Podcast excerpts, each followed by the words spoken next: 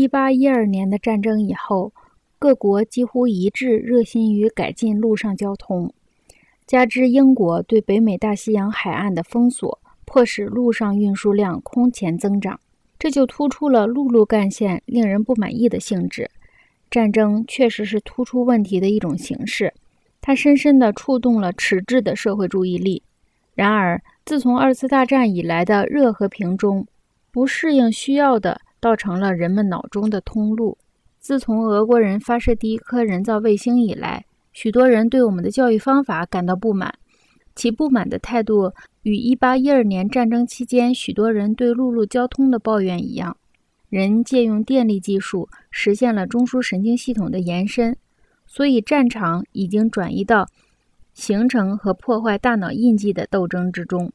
在战争和商务中都发生了这样的转移。电力时代以前，高等教育是有闲阶级的特权和奢侈品，现在它已成为生产和生存的必需品。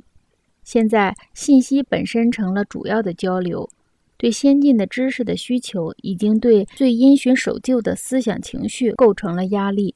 大量的学问洪流突然泄入市场，这一事实就带有典型的突变或逆转的性质。结果遭到了艺术家和学者们的嘲笑，但是等到政府官邸都被有博士头衔的人接管以后，这种狂热的嘲笑就会销声匿迹的。